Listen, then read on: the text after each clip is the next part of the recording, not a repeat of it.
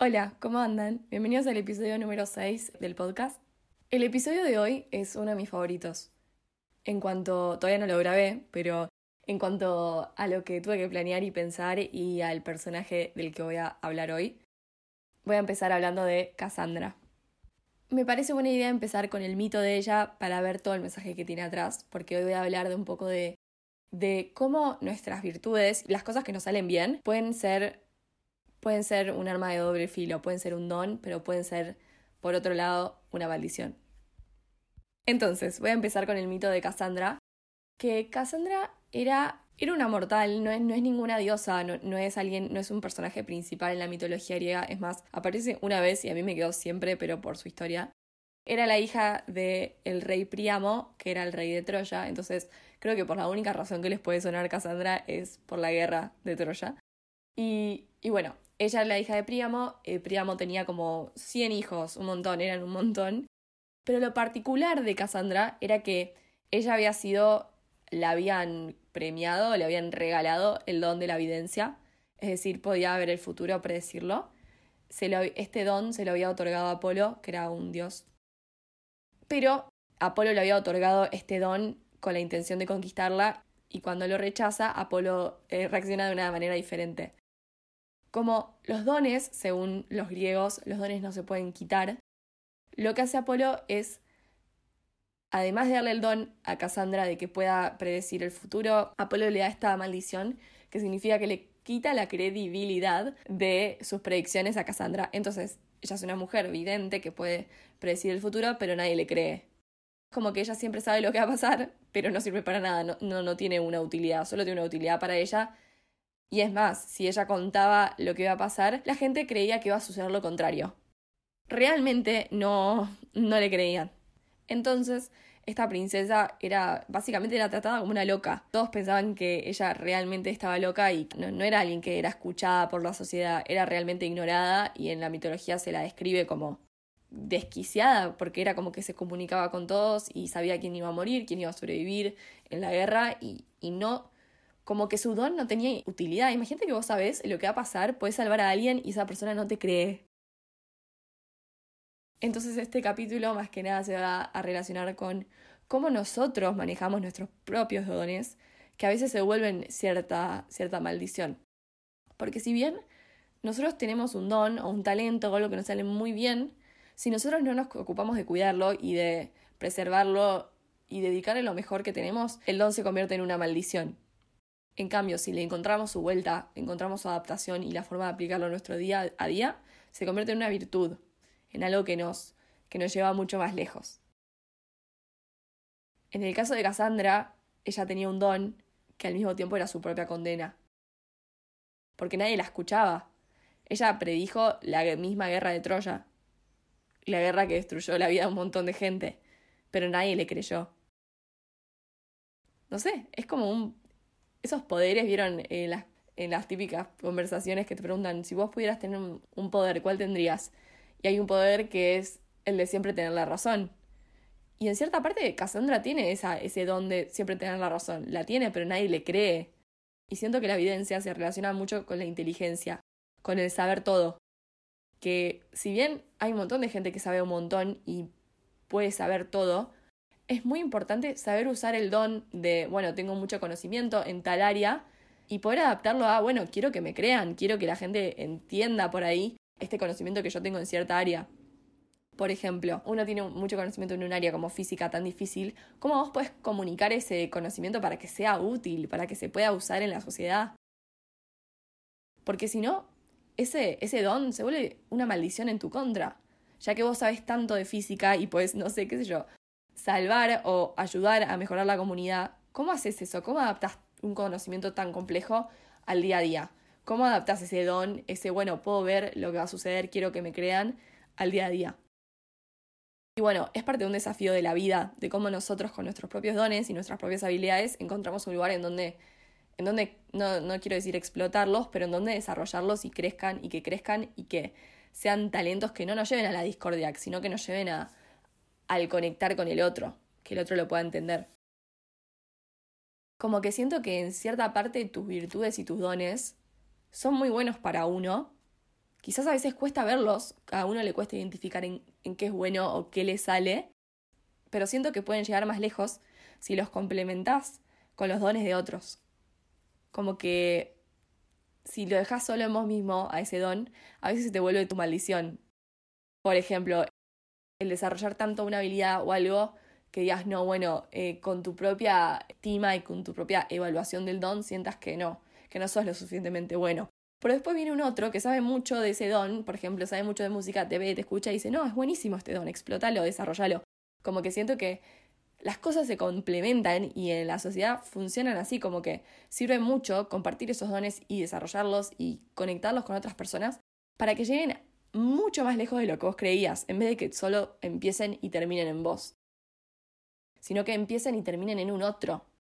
Y siento que en el mito de Cassandra sucede mucho, porque si bien ella tenía este, este arma de doble filo, que es muy difícil ver cómo, cómo hago con las predicciones que yo sé que van a pasar, cómo hago para que prevenir que sucedan o para ayudar a un otro, ella lo que hace es a su hermano, que creo que se llamaba Elenio, su hermano no tenía el don de la evidencia, pero ella le enseña a desarrollar la evidencia con todos los procedimientos griegos y le enseña a comunicarla por lo menos. Entonces ella, por ejemplo, tenía una predicción, lo podía prever, se lo comunicaba a su hermano y su hermano comunicaba esa, esa predicción a los demás y, a él le creían, a él lo tomaban en serio. Entonces es como que ella hackea el sistema de, de que, bueno, por lo menos las predicciones tengan una utilidad en la sociedad.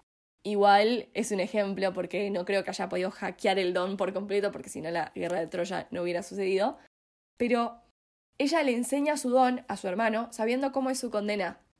Se parece mucho a la idea de el aprendiz supera al, maestro. Es como que el maestro, que sería Cassandra, acepta sus cosas que no funcionan o, o su, su maldición, acepta que la tiene y dice, bueno, pero la puedo usar para esto. Conozco mi don, conozco mi condena. Bueno, quiero que sea una virtud a veces hasta una maldición que uno elige mejorar o una dificultad que uno tenga que elige superar se vuelve hasta mejor y más útil que el propio don que teníamos antes. Entonces es como, no importa que tengamos esas maldiciones o esas armas de doble filo, sino poder encaminarlas hacia el autosuperamiento, automejoramiento, autosuperación, no sé, no sé cómo se dice.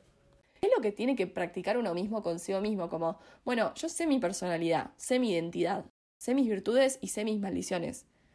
¿Cómo puedo convertir estos dones, que los dones serían, bueno, cómo los aprendo a manejar para que se conviertan en mejores cosas que en vez de que se conviertan en algo que juegue en contra mío? Porque muchas veces un don juega en contra de uno. Me hace pensar mucho en la idea de que los humanos siempre queremos tener poderes. Como que siento que por cierta parte, por algo me gustaba tanto la mitología griega, como wow, qué, qué copado tener este poder. El poder de poder predecir lo que sea, o el poder de volar, o el que se te ocurra a vos mismo, por ahí vos siempre tuviste las ganas de tener un poder. Y siento que es esas ganas del humano de ser omnipotente, de parecerse a un dios, de crear dioses, porque los humanos desarrollan todas estas culturas, todas estas religiones. Y, y es esa idea, esas ganas de, bueno, quiero tener esa magia y tener ese poder de, de superar al humano y a sus limitaciones, pero me parece que el humano, con sus propias limitaciones, puede llegar más lejos que tener un don y poder ver todo y predecir todo y listo, tenés la vida resuelta. Como que qué gracia tiene la vida si no tenemos limitaciones que superar en nuestro camino. También es como que el humano tiene esa hambre por el saber, por saber todo, como que siento que hay limitaciones en el conocimiento humano del mundo, en donde hay veces que nuestro conocimiento y nuestra razón no llega, como no sabemos que hay más allá de del universo, como que no tenemos por certeza, no sabemos 100% que hay más allá del macrocosmos y del microcosmos o el fondo de todo, pero queremos saber, es como que el humano tiene esa carrera infinita de, bueno, quiero llegar a saber todo. ¿Y qué tiene que ver esto con, la, con los dones y con, y con las predicciones y con Cassandra? Tiene que ver con que cuando uno sabe todo, cuando uno tiene el poder y tiene el 100%, siento que después eso juega en contra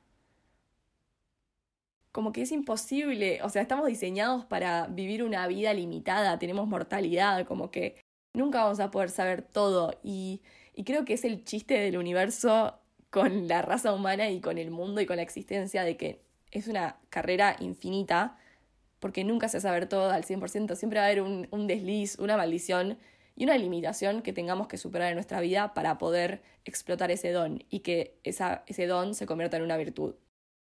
No sé si se me entiende, me parece que lo maximicé a la existencia del hombre, pero, pero siento que juega mucho con la idea de Cassandra, porque Cassandra sabía todo, pero aunque sabía todo, había una maldición, como que había algo que, que limitaba su don. Y todos tenemos ese corral, esa, esa cosa que nos tira para atrás con nuestro don que tenemos que aprender a, domar o a, a desarrollar. Bueno, y esto me lleva a concluir que el don es un arma de doble filo.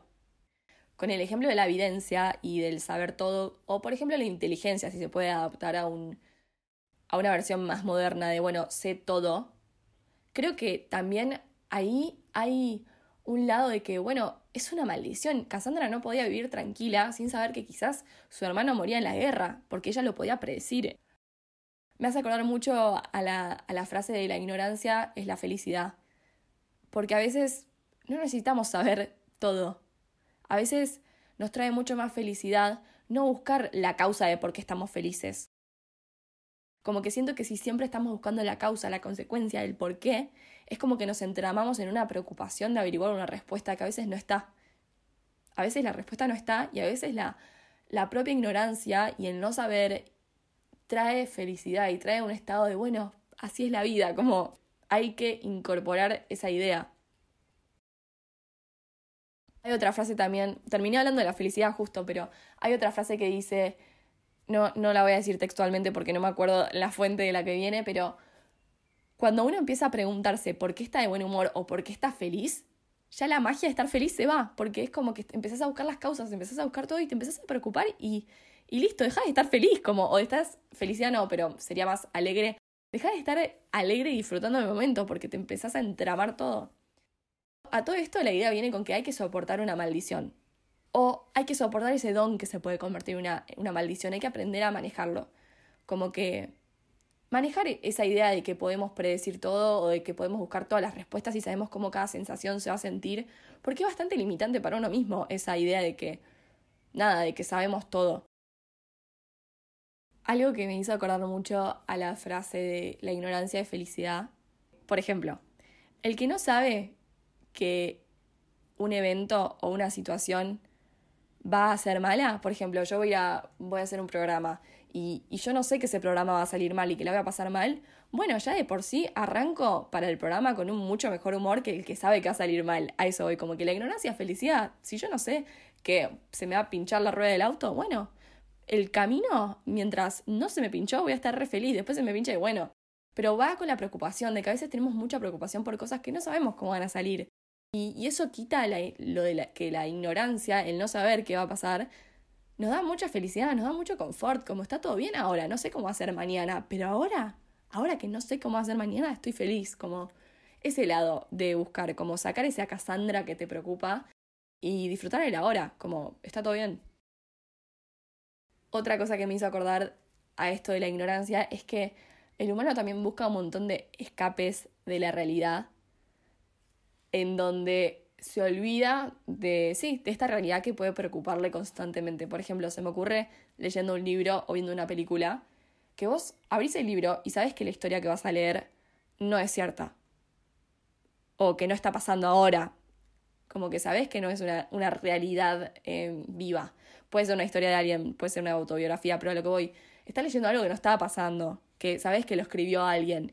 Pero cuando lo estás leyendo para disfrutar de la lectura o para disfrutar de la película, en tu cabeza se prende una incredulidad que, que te hace olvidarte de tu situación eh, actual, como estás escapando de otro mundo y estás, sí, es como una situación inmersiva de que te vas a, otro, a otra situación que no es la tuya actual. Y siento que eso está buenísimo, porque son momentos en el que posta apagás, son momentos en los que apagás a Cassandra, apagás esa preocupación, ese sentido de, bueno, sé que va a pasar esto, esto, esto. No, en un libro, en una película, sabés que no es real y y lo consumís como, bueno, no te pones a ver la película y decís, uy, este es re, no, no, como que no te preocupas por si pasó o no pasó, por si existe o no existe, no, te, te disfrutás de la, de la historia y de la narrativa.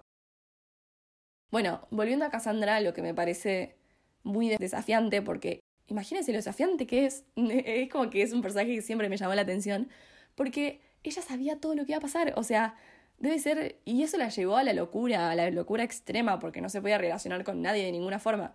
Entonces, es buscar ese don, llevar tu don a otro lado, hackear esa maldición, como que transformar esa condena en algo, en algo que te pueda ayudar a seguir moviendo, como, es como, ella cargaba con todo justo, pero bueno, esto es más traído a la actualidad, como buscar tus dones y ver cómo, qué, qué parte de condena tienen también, porque a veces uno aprecia mucho sus virtudes y dice, wow, soy re buena esto, bueno, pero ¿en qué me puede jugar en contra? Y saber, porque ya cuando uno sabe, listo, como aprendes mucho mejor a manejarlo y a buscar esa, esa, bueno, sé cómo funcionan estas situaciones, me sirve un montón, pero no me sirve para otras.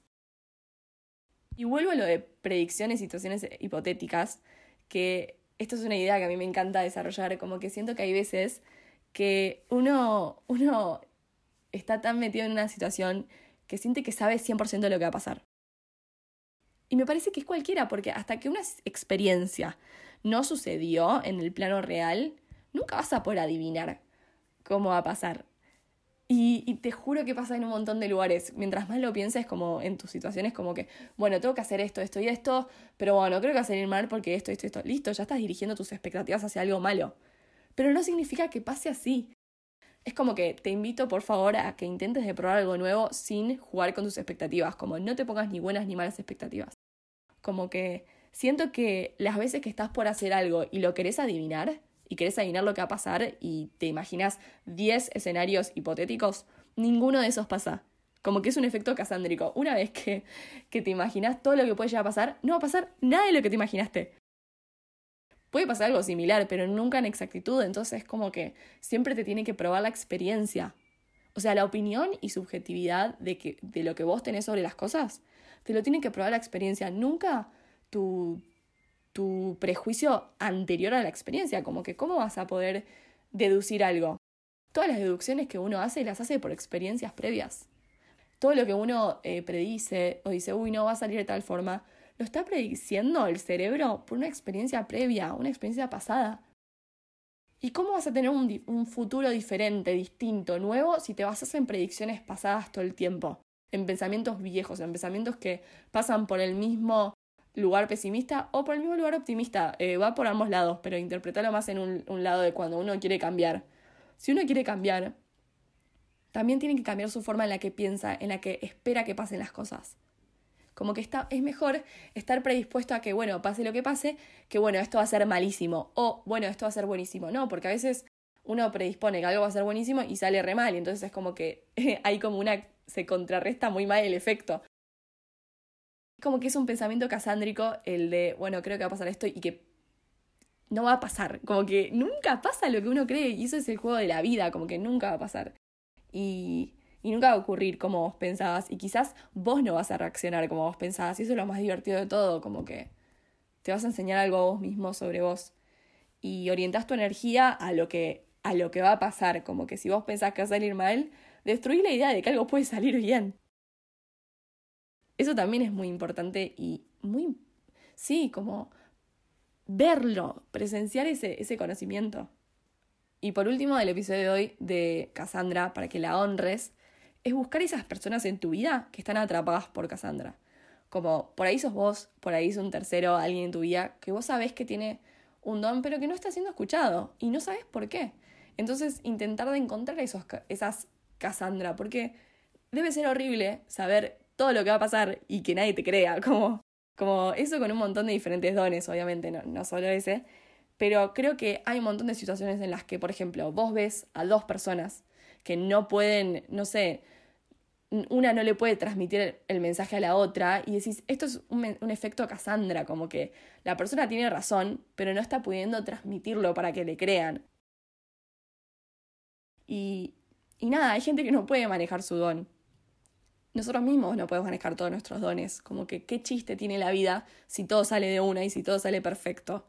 Como que siempre hay un castigo de los dioses o un, sí, una maldición que, como la que Apolo le pone a Cassandra, de, de bueno, vas a poder predecir todo, pero nadie te va a creer. Como que todo tiene su doble filo. ¿Qué gracia tiene la vida si, si puedo adivinar todo? Si puedo ser omnipotente.